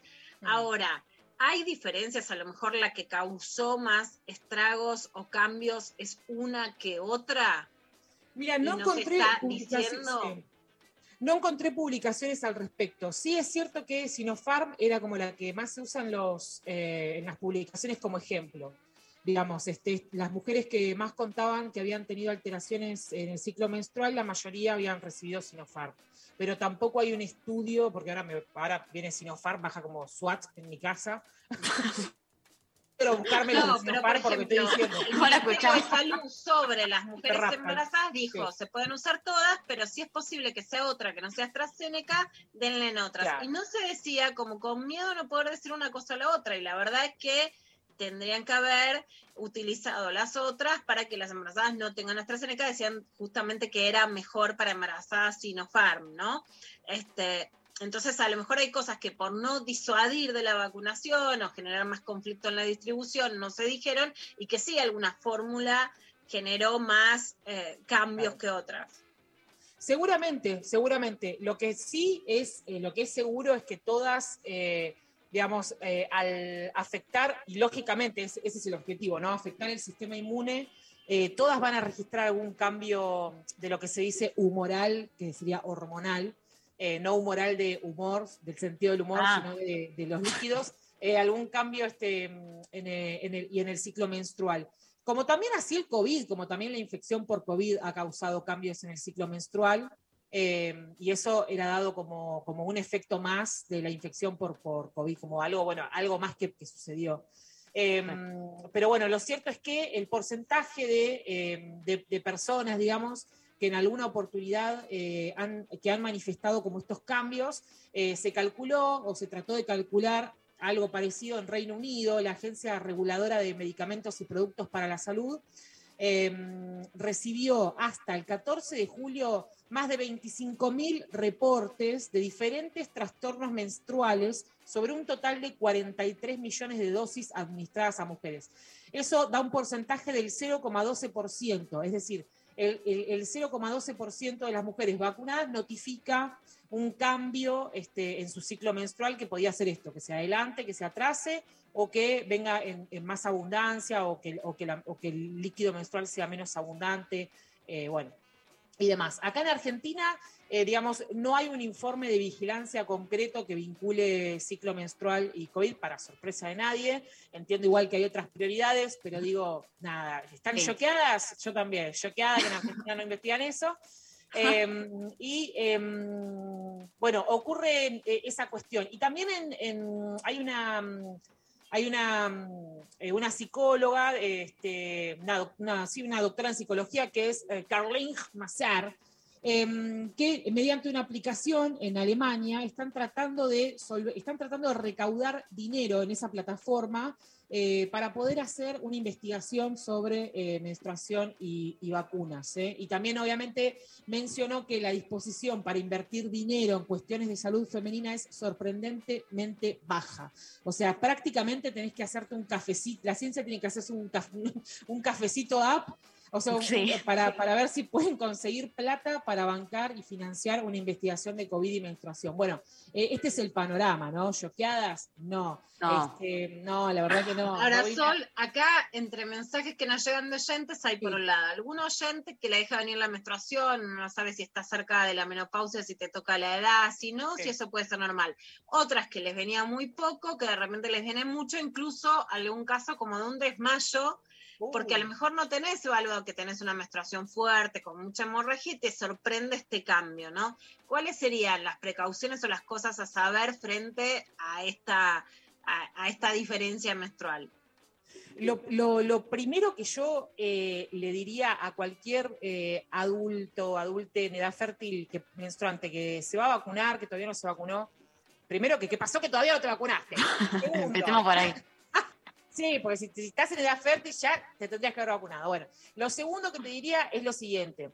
Em, cuidado el método anticonceptivo que utilizan, porque es esto, hay muchas personas que, eh, ¿por qué? Ahora voy a explicarle por Claro. qué esto sería como lo prioritario con respecto a otras cosas que yo diría, eh, yo soy. Eh, ¿Por qué? Por esto, porque hay muchas, eh, muchas chicas que utilizan el método de calendario, ¿no? Y dicen, no, porque a mí me suele venir, no sé, qué sé yo, los, 20 los 23. Entonces calculan cuándo ovulan y dicen, bueno, estos días yo no uso preservativo y los días siguientes sí, suponete. ¿Qué pasa? Como va a cambiar el ciclo, eh, van a cambiar las dos fases, la fase ovulatoria y, y la lútea. Entonces, de esa manera, no tenés, en realidad no sabes cuándo vas a ovular. Ya no es tan seguro, por más que tengas ciclos regulares, ya no lo vas a poder controlar.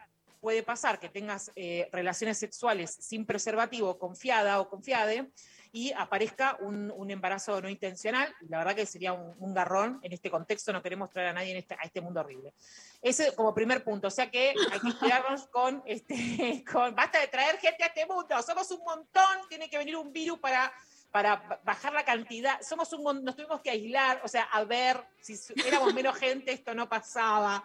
Eh, Entonces, em, a ver si aprendimos. Y eso por un lado. Y por el otro, eh, saber que puede ocurrir este cambio, esperarlo de alguna manera, o sea, como saber qué puede pasar, porque no te lo van a aclarar en el vacunatorio, este, es, es probable que no, que no te lo vayan a, digamos, en el vacunatorio lo que te dicen es, si tenés fiebre, puedes tomar paracetamol, Sí, si la fin. fiebre te dura más de 48 horas, es fiebre por otra cosa. Eso es siempre lo, digamos, lo que te repiten y ya, te puede doler el cuerpo, bla, bla, bla. Eh, pero bueno, eso, que nos informemos entre nosotras este, eh, en notas, porque la verdad que no hay, no hay, no hay otros canales, digamos, para, lamentablemente, para este tipo de, información. Y eso, digamos, no hay, digamos, por ahora, eh, dentro, dentro del contexto en el que estamos, digamos, los, lo- los medios y las investigaciones que hay hasta ahora aseguran que eh, no genera ningún tipo de eh, cambio ni modificación en, en la fertilidad ni a largo plazo. Es decir, que si se modifica el ciclo menstrual, puede ser que sea un ciclo, dos ciclos, pero después se va a recuperar la regularidad habitual que tenía esa persona, digamos, ¿no? Eh, así que en ese sentido, a no asustarse por el largo plazo, y yo diría un método de barrera. Este, le agregaría, además del, si- además del método anticonceptivo, yo, Sol Despeinada, recomendaría este, algún método de barrera por las dudas, porque nunca se sabe cómo eh, se modifica la ovulación. Eso sería lo, que, lo que recomendaría. Y vacunarse, obviamente. Y no tener hijos, estamos. Las tres recomendaciones de Sol de hoy las se resumen en eso. Hoy tres tips para que este mundo no se vaya a la mierda. Uno, para con... Hacía un video así, me, me lo imaginé. Así que esa ha sido la columna de hoy, mis queridas amigas, y nos encontraremos en la próxima columna que, mm, ¿cuándo será? No sabemos, acá. Gracias, Sol. No, a ustedes las quiero mucho, a todos quienes están ahí, un besito muy grande y nos estaremos escuchando muy pronto. Bueno, un beso enorme. Eh, igualmente. Adiós. Eh, nos vamos a escuchar a Mon Laferte. Algo es Uh. mejor. Y dedicado a Luciana Pecker para. Escúchame, está embarazada. Le mandé saludos anteayer y me likeó, Mon. ¡Ah! ¡Vamos! Bueno, entonces, más que nunca, esta canción dedicada a Lula Pecker. La escuchamos a Mon Laferte. Algo es mejor.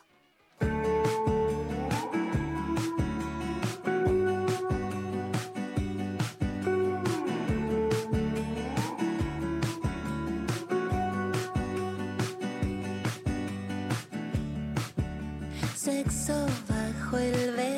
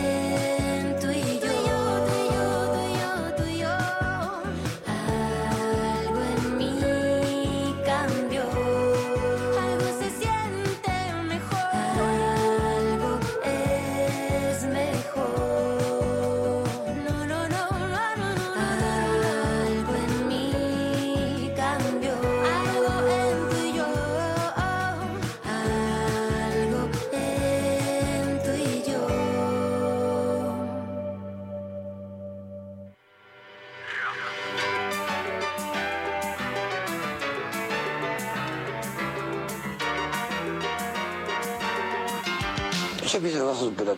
Gracias. Nada. Espacio cedido por la Dirección Nacional Electoral. Yo decido que la educación se convierta en algo sagrado. Yo decido que se respete al que trabaja. Yo decido ser de los millones de argentinos que quieren otra cosa. Emanuel Ferrario, candidato a diputado de la legislatura de la Ciudad de Buenos Aires. Lista 501. Juntos por el cambio. Los viernes a las 20. La Cotorral. De la mano de Susy Shock, voces trabas, voces disidentes, copan el aire. La Cotorral. Viernes de 20 a 21 por 937. Nacional Rock. Hace tuya. Hace la tuya. Espacio cedido por la Dirección Nacional Electoral. Sí a la casa propia. Sí a fabricar acá. Sí a vivir tu identidad como se te cante. Sí, a pagar menos impuestos a las ganancias. Sí a cuidar el planeta. Urgente la ley de humedales. Sí a la igualdad. Sí a la educación pública. Sí a la ciencia argentina. Sí a que los dirigentes se sienten y se pongan de acuerdo. Sí a bajar la inflación y a recuperar el trabajo. Sí, a volver a la cancha. Sí a sentirme más segura. Obvio que sí. Sí, claro que sí. ¿Sabes que sí? Sí. Sí. Re. Leandro Santoro, Gisela Marciota, candidatos a diputados nacionales por la Ciudad Autónoma de Buenos Aires. Frente de todos, lista 502. Resistir. Resistir. Resistir. Transformar. Transformar. Transformar y transformarse. Transformarse. Nunca parar. 937. Nacional Rock.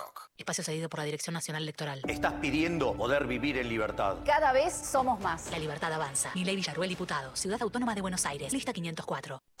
Abren un paréntesis en medio del día. Hola.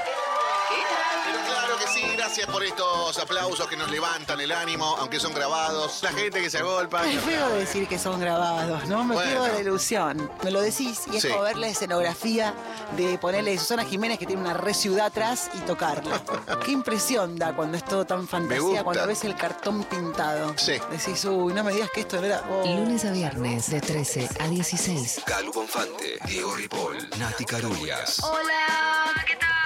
Todo el mundo se está poniendo un filtro ahora. Y si no tienen filtro, se eh, eh, encargan de aclarar que esto no, esta foto no tiene filtro alguno. Acá el que usa mucho filtro es Darío Fregoli, al que le damos la bienvenida también. ¿Cómo estás, Darío? ¿Cómo le va, chicos? ¿Qué filtro te trajiste puesto Yo hoy? filtro gente. Sí, también. Haces bien. Eso es sabiduría. Divertirse la tarde está asegurado. Hola, ¿qué tal? Hola, ¿qué tal? Por 937. Nacional Rock. Hacé la tuya. 11 39 39 88 88. Nacional Rock. Lo intempestivo. Lo intempestivo. Hasta las 13. 11 39 39 88 88, nuestro número de WhatsApp. Recibimos sus mensajes, sus eh, eh, respuestas a la consigna en que sos, fuiste pionere, pionera, pionero. Acá, por ejemplo, en Instagram, arroba intempestivo. Juli nos dice, en mi familia, primero universitaria, tatuada y vegetariana. En el mundo siempre llego tarde. Dijo Genial. el doctor, bueno, obviamente habla del ascenso social y del primer nacional universitaria. Grosa, la primera universitaria. Pero la primera tatuada me encanta ese paradigma, no lo tenía Me y hoy salió mucho. Apareció bastante, total. Eh, Paula, por otro lado, dice, escucha, Lula, esto, tremendo. Fui pionera al denunciar a mis eh, sadrines, o sea, madrina, padrino, supongo, en abuelas por adopción ilegal de sus hijos. Ah, bueno.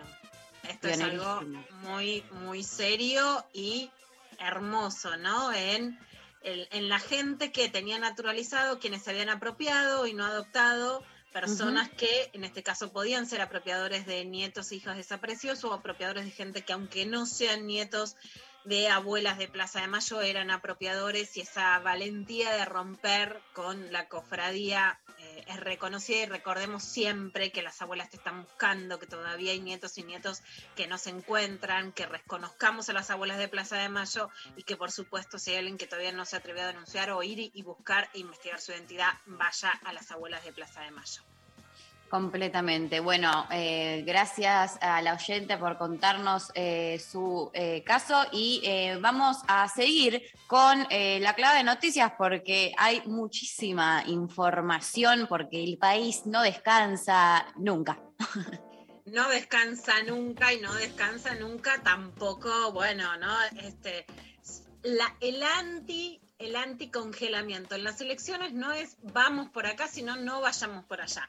Bueno, María Eugenia Vidal, que por supuesto es la candidata a diputada de él, eh, Juntos por el Cambio en la ciudad de Buenos Aires, en una entrevista con Luis Majul en Radio Rivadavia, dijo que lo del congelamiento de precios no va a resolver la inflación. ¿Viste? O sea, de repente todo es la guerra contra el congelamiento de precios, que va a generar otros problemas y que va a atentar contra el trabajo. A ver qué decía Mario. Esto no va a resolver y todos los argentinos lo sabemos porque hemos pasado por varios congelamientos a lo largo de las décadas que no dieron resultado. Entonces, esto no va a resolver la inflación, pero además va a generar otros problemas. Va a atentar contra el trabajo porque evidentemente muchas pequeñas pymes que producen alimentos no van a producir a pérdida y entonces van a reducir personal. Bueno, la Bueno. idea es que, o sea, si vos generás alguna sanción a los empresarios, van a ir a pérdida. ¿Por qué irían a pérdida si pueden vender más? La verdad es que más allá, hace calor, hace calor. La sensación térmica en la calle, por supuesto, estamos hablando de sectores medios, no de los sectores ni pobres, mucho menos indigentes. Pero en los sectores medios hay una reactivación de consumo que está lejísimo de que hoy no se vendan alimentos. Ves a la que, gente en la calle haciendo colas para ir a comer, para ir al cine, para ir al teatro, para viajar. No estamos en ese escenario, pero Horacio Rodríguez Larreta también se subió a esa y dice que el congelamiento de precios no va, que están preocupados por la inflación, que era tan fácil de bajar en el macrismo. Ah, pero Macri, esto dijo Larreta en CNN con María Laura Santillán. Estamos preocupados por la inflación que no baja, que ahora están- quieren probar con una receta que nunca funcionó en la Argentina. El congelamiento. El control de precios no ha funcionado. El control de precios obligatorio, sin que haya un acuerdo con todas las partes, no ha funcionado. Nos vamos a tropezar con la misma piedra de vuelta. No funciona. Bueno, con la misma piedra de vuelta, ¿qué sería, no? Este, digamos, un poco esa era la receta que instaló Alfonsín y que el Movimiento del Desarrollo, también vos eras muy chica, Mari, pero te lo cuento, que era en realidad, bueno, Sí. el partido que era más amplio, el Rogelio Frigerio, de ahí viene la, la familia de Frigerio, el exministro de Obras Públicas, ahora candidato en Corrientes, querían decir, bueno, somos liberales para no congelar precios, te ponían una publicidad de una ama de casa, no sé si te acuerdas, Pablo Hueva, de los 80, me acuerdo de una pollera marrón que decía, no, yo no quiero que me congelen el pan porque después no hay pan, y, venía como el fantasma del desabastecimiento en ese momento. Ahora no van a echar gente porque no, la gente no quiere comprar morfi porque hay un fervor por reunirse, por juntarse, por festejar, festejar muy fuerte. Hay un impacto cultural más allá del económico, de mucho deseo de, consumir en pos del encuentro de la, de la algarabía. Pero bueno, esta es la visión de Horacio Rodríguez Larreta. Seguimos con el resto de las noticias y vamos al tema mapuche. Nuestro columnista de historia, por supuesto, historiador, Ezequiel Adamos, que ayer hacía una interpelación en Twitter que es ¿dónde están los periodistas con el conflicto mapuche? A mí también me asombra que es muy grave el nivel de racismo de Jorge Lanata, ya no es decir o no un conflicto particular de mapuches por un grupo de tierra o por determinada medida de fuerza que ese crítico no es. Vienen los indios, dijeron, ¿viste? Vienen los indios. Yo no, no veía algo tan racista hace muchísimo tiempo. Y sin embargo se la llevaron muy de arriba, no hay ni siquiera debate social. Entrando al debate particular, Agustín Rossi, que es dirigente del Frente de Todos, recordemos, ex ministro de Defensa, se fue para jugar las elecciones en Santa Fe, no le fue bien en contra eh, del actual gobernador de, Santa Fe, pero de todos modos, un dirigente fuerte y con peso en defensa, habló con Romina Mangel en FM Millennium y dijo que no se trata de terrorismo. en términos concretos, ha hecho un refuerzo de todo lo que significan las fuerzas, la presencia de las fuerzas federales en la región.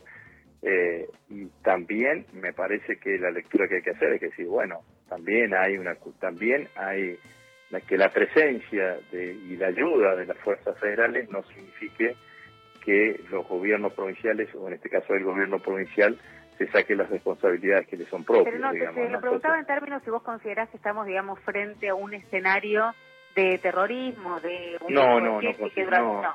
No, no considero eso. La verdad que no considero eso. Creo que es un error eh, enorme calificarlo de calificarlo de esa manera. me parece que tampoco que, que es eh, que es otra otra cuestión digamos no es que se tiene que resolver no solamente desde el punto de vista de la mirada y de la, del rol de las agencias de seguridad ya sean tanto federales como provinciales sino que también tiene que haber otra Bueno, esta es la mirada de Agustín Rossi. Hernán Lombardi, candidato a diputado de Juntos por el Cambio, también con Romina Mangel en FM Millennium, desde otra posición completamente distinta, enmarcando como terrorismo los reclamos de algunos grupos mapuches. Mira, vamos a la definición semántica. Si yo, eh, terrorismo es generarle terror a una población mediante actos. Cuando yo incendio el Club Andino del Bolsón o incendio refugios en Bariloche, lo que estoy buscando es generar terror, porque no hay un objetivo ni económico ni social, lo que busco es generar terror en la población, por lo tanto, indiscutiblemente es terrorismo. Es terrorismo, es espantoso que suceda, pero es terrorismo, lo peor que puede, lo peor que puede hacer el gobierno es mirar para otro lado. Bueno, Bernie les dice, es terrorismo, y yo les digo, es terrorismo, y yo insisto, pero por la definición concreta. Vos cuando eh, tomás de rehén, como se hizo el año pasado, a un cura, o tomaron de rehén ahora a dos custodios también de, de, de un refugio. ¿Para qué los tomás de rehenes si los tenés toda la noche? Para que ellos salgan a contarlo. Eso es generar miedo y terror en la población. Por lo y tanto, eso obligaría al gobierno casi Bueno, esto es gravísimo porque enmarcar el terrorismo no es una forma de nombrar, hay una ley antiterrorista, implica la posibilidad de usar determinada metodología y no otra contra los grupos mapuches, in- incluye además no solo ya repartir tierras, sino lo que están pidiendo es ir para atrás sobre el reconocimiento de ciertas tierras a pueblos originarios y por supuesto demonizar absolutamente un movimiento que además es muy fuerte en Argentina, pero es muy fuerte en Chile y llegó en este año a la presidencia de la Convención Constituyente. Entonces la Argentina además está de algo que no tiene que ver solo con nuestras fronteras nacionales, que justamente no son las que reconocen los pueblos originarios y preexistentes a esas fronteras, pero sí además con un, más allá de la teoría que lleva a los pueblos a sentirse como un- en una cosmovisión del buen vivir, como dice Moira Millán, sino además a frenar un proceso que en otros lugares de América Latina es muy fuerte y que no lo controlas partidariamente, sino como parte de movimientos sociales, que además como dice Enrique Viale, tiene que ver con la defensa de la tierra, del agua, del aire y en contra de la mine- megaminería, de los agrotóxicos, del desarrollo inmobiliario, etcétera. Eh, bueno, hablando de eso, vamos a pasar a otro tema y un tema que dio mucho debate sobre las declaraciones de Juan Grabois a Infobae. Él, por un lado, dijo esto y después en Instagram explicó lo siguiente que vamos a contar. Pero primero lo escuchamos. ¿Cuánto ruido te hace la fortuna de los Kirchner? Que, Mira, sí. a, a- a mí me hace ruido, a la base no. ¿Ok? O sea, a mí me hace ruido porque yo creo que la regeneración de la política implica nacional, eh, neces- necesariamente un voto, no te digo de pobreza, pero sí de simplicidad de vida. Porque, no porque piense que a priori está mal tener una casa importante, un patrimonio importante, No, pero 20, 25 casas ya. no, de- a ver, los políticos que se admiran, no sé cuál es el patrimonio de Merkel o el patrimonio, el patrimonio de Biden, pero te puedo asegurar que son infinitamente superiores al de más, al del más rico de los políticos en la Argentina. Creo, ¿eh? Y eh, bueno, y nadie investiga demasiado cómo, cómo la tienen, digamos, ¿no? Eh, hay un morbo particular acá también. A mí no me gusta eh, que haya ¿Lo, políticos lo has podido ricos. hablar? ¿Lo has- Bueno, esta pregunta se la hace esta Ernesto Tenema, pero la pregunta se la hace Jairo Strache, el economista, está también con Romina Manguera a la noche. A mí me gusta Jairo Strache, me gusta la, la pregunta y me gusta que él pueda decir que hace ruido. ¿Por qué no podría decirlo? ¿Por qué no podría decirlo? Hoy en Instagram Juan Grabois publica ruido. Cualquier desigualdad me hace ruido, por eso milito. Me hacen ruido mis propios privilegios, me hace ruido este sistema, me hace mucho ruido la mala leche de la prensa que recorta, desdibuja, tergiversa cualquier declaración para hacer ruido y hacer daño. Me hacen mucho ruido estos fiscales de la moralidad pública, a los que nunca les hace ruido su propia conducta, ni la de sus empleadores o auspiciantes. Bueno, y ahí se arma un debate. Por un lado, por ejemplo, alguien en Instagram me dice, qué error más endogámico, qué pena desarmar una lucha colectiva, qué carajos importa de dónde o cuánto se tiene si se construyen derechos para todos que todo el tiempo el establishment intenta destruir. Y por el otro lado, como él aparece como arrepentido de haber sido digamos, supuestamente tergiversado por los grandes medios de comunicación, hay otros que ahora lo bardean como la botas y que pide perdón a los Kirchner. Yo creo que, por supuesto, cuando sos candidato, bueno, tenés que mostrar cierta unidad. Ahora, no entiendo por qué está tan demonizado ser de un lado, del otro, no poder generar disidencias, no poder decir, me hace ruido y acompaño o no. Creo que el debate público tiene que ser más amplio y mucho menos demonizante, si no las voces se quedan muy chiquitas y, y cuanto más se agranda, más se trastoca. Al menos esa es mi opinión eh, en relación a que digas algo o no.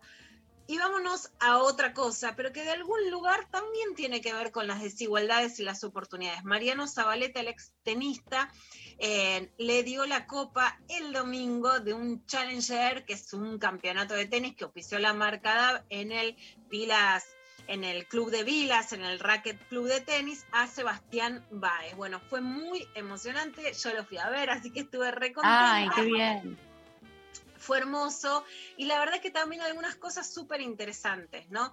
En general el tenis es un deporte elitista, pero en este caso se trata de un pibe de San Martín que necesitaba apoyo, por supuesto sabemos lo difícil que es viajar en el tenis, pero que no necesitaba apoyo para pagar COA, ¿viste? el coach, esto, lo otro, no. Para tener la cuenta del supermercado y poder llenar la heladera. Entonces también estos son los pibes que si apoyamos, que si las empresas apoyan, que si el país apoya, pueden tener oportunidades que si no, solo tendrían quienes son los que nacieron en cuna de oro. Vamos a escuchar un poquito lo que decía Zabaleta. Trabajo extraordinario. Eh, Seba Gutiérrez también su entrenador, la verdad que han hecho un trabajo increíble. Tenemos una nueva camada de jugadores y ojalá que sea una nueva legión, estamos muy ilusionados y, ojalá que, se den todos los resultados para todos. Creo que es una ventana abierta con un viento fresco que está entrando al tenis argentino y eso nos ilusiona a todos. Gracias a, al Vilas Racket, al Racket Club, perdón, sigo con el Vilas, 20 años de club, ¿me entendés?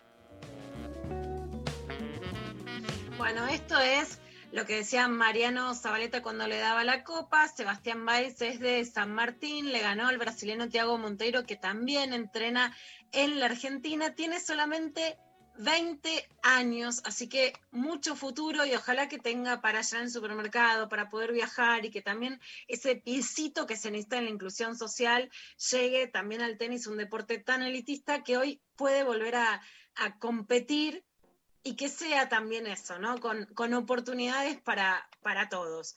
Bueno, y terminando ya casi, vamos a escuchar lo que dijo Juana Viale sobre el mm. WandaGate con Adriana Amado, que bueno, siempre fue una experta en comunicación, ahora está en TN y entonces estuvo invitada a su programa de televisión.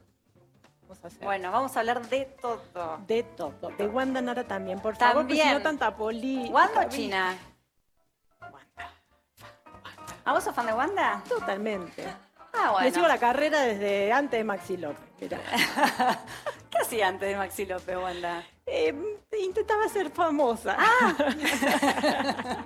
bueno, vaya a la mesa que ahora vamos a hablar de Wanda, la China y Cardi, un gran eh, futbolista, justamente eso. No sabía que...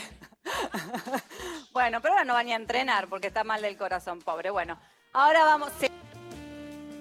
Ay, ya, por favor.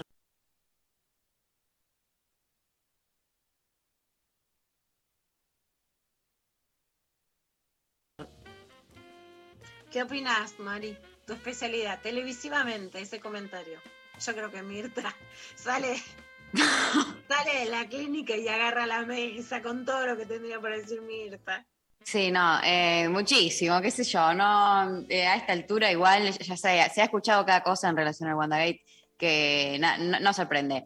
Em, pero bueno, eh, gracias por traer eso para cerrar la clavada. Se nos fue el programa. Eh, te cuento que hay una ganadora, Jimena Sol, que nos mandó el siguiente mensaje, que ya arranca diciendo, María, yo te, milito el antiveranismo, yo fui pionera en mi familia, muchas generaciones de familias grandes con muchos hijos yo decidí casarme hace más de 10 años, pero no reproducirme. Amo a mis mil hermanas y mil sobrinas, pero en mi casa somos felices siendo dos, así que la producción se contacta con ella para eh, que vaya a ver el documental Al Malva el 21. Saben que está toda la información circulando en nuestras redes para quienes eh, quieran acercarse. Y eh, bueno, hasta aquí llegamos por el, día de hoy. Agradecemos a Arely Rombola, Eva Díaz, Pablo González y Mariana Collante, como siempre, por estar allí. Y también a Maxi y a Nazarena en la operación técnica en el día de hoy. Un abrazo enorme. Y Lula, Lula nos vemos eh, mañana. Siempre nos queda mañana siempre nos queda mañana. Nos vamos escuchando a los auténticos decadentes con eh, Natalia Larfurcade, con la canción Golpes en el Corazón para cerrar lo intempestivo del día de hoy. Nos reencontramos mañana. Un beso enorme. Adiós.